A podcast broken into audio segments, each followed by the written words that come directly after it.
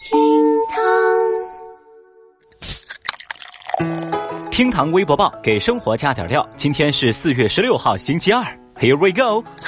微博二百六十六万人关注，学院禁止女生穿露膝短裙。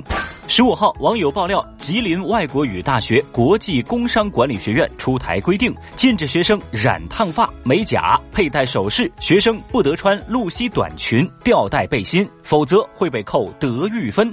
该院学工办表示，大学的校园呐是文明的，是文化的场地，大学生就应该有大学生的样子。这种做法呢，让多数微博网友看不下去，有人就评论说：“哟。”现在有些学校是越不咋地就越爱搞些鬼名堂哦，心里不干净的人看啥都脏。不过呀，也是有部分微博用户认为学校呢应该为孩子们的仪容仪表设立规范，没有毛病。其实要说这项规定吧，小雨我是说不出它的好坏来。但是呢，我就在想，既然学校表态说大学生就应该有大学生的样子，那按照相同的逻辑，那你大学本身又该是个什么样子呢？微博一百九十二万人关注，应聘被要求和面试官打麻将。最近呢，一名女性网友在微博上爆料说，自己应聘成都一家公司的销售经理这个职位，在面试的时候呢，竟然是跟面试官以及另外两位应聘者一块儿打麻将。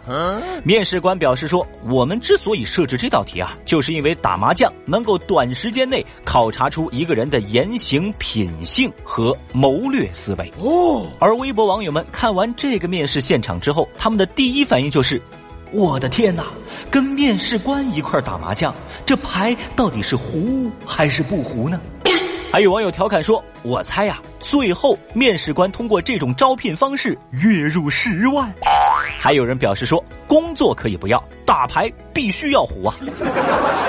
其实小雨仔细想来，这种面试题目可真是不简单。来，现在呢，我们做个小调查。如果说你跟自己的上司，或者说你跟自己的老板嘛打麻将，并且实力允许、技术允许、法律允许的情况之下，你是会选择全场一直胡牌呢，还是选择睁一只眼闭一只眼给老板放点水呢？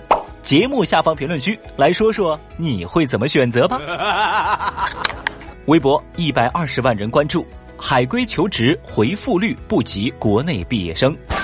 美国顶级高校研究显示，在中国的求职市场上，美国大学毕业的申请者平均呢，要比本土学校毕业的申请者收到回复的可能性低百分之十八。即使是名校，这个回复率啊，还是要低百分之七。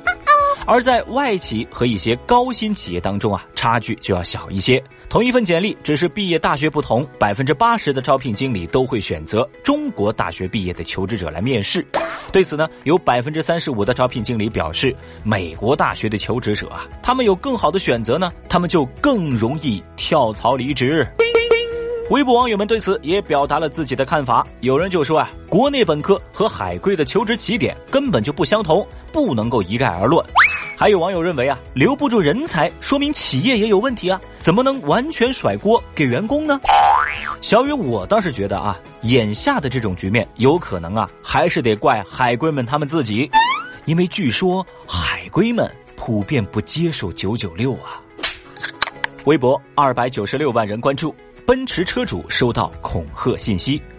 近期，网络关注的奔驰女车主维权事件尚未落幕。十四号，女车主表示，网上有人骂她是演员、是间谍，而她的手机号不知为何被泄露出去，短信、微信全是陌生人的信息，甚至有恐吓信息。有些人呢，还在网上捏造一些关于她的事情。她个人对此表示非常烦恼，而这些啊，对她的家人也造成了困扰。她还对媒体表示，担心有些人冒她的名做一些恶事。他也呼吁公众关注维权事件本身，公平客观地看待整件事情。这件事情之后，他相信还有更多人要维权。他也说，应该给维权的人应有的尊重，而不是成为他们以后维权的顾虑。后来呢？央视记者采访了女车主，她表示说，在相关情况未调查清楚之前，她拒绝接受 4S 店的退款。她表示，4S 店最大的问题就是避重就轻，逃避问题。他说，如果 CSD 现在要退款的话，那也必须给出一个正当的理由。女车主表示，自己是合法合理维权，并不是按闹分配。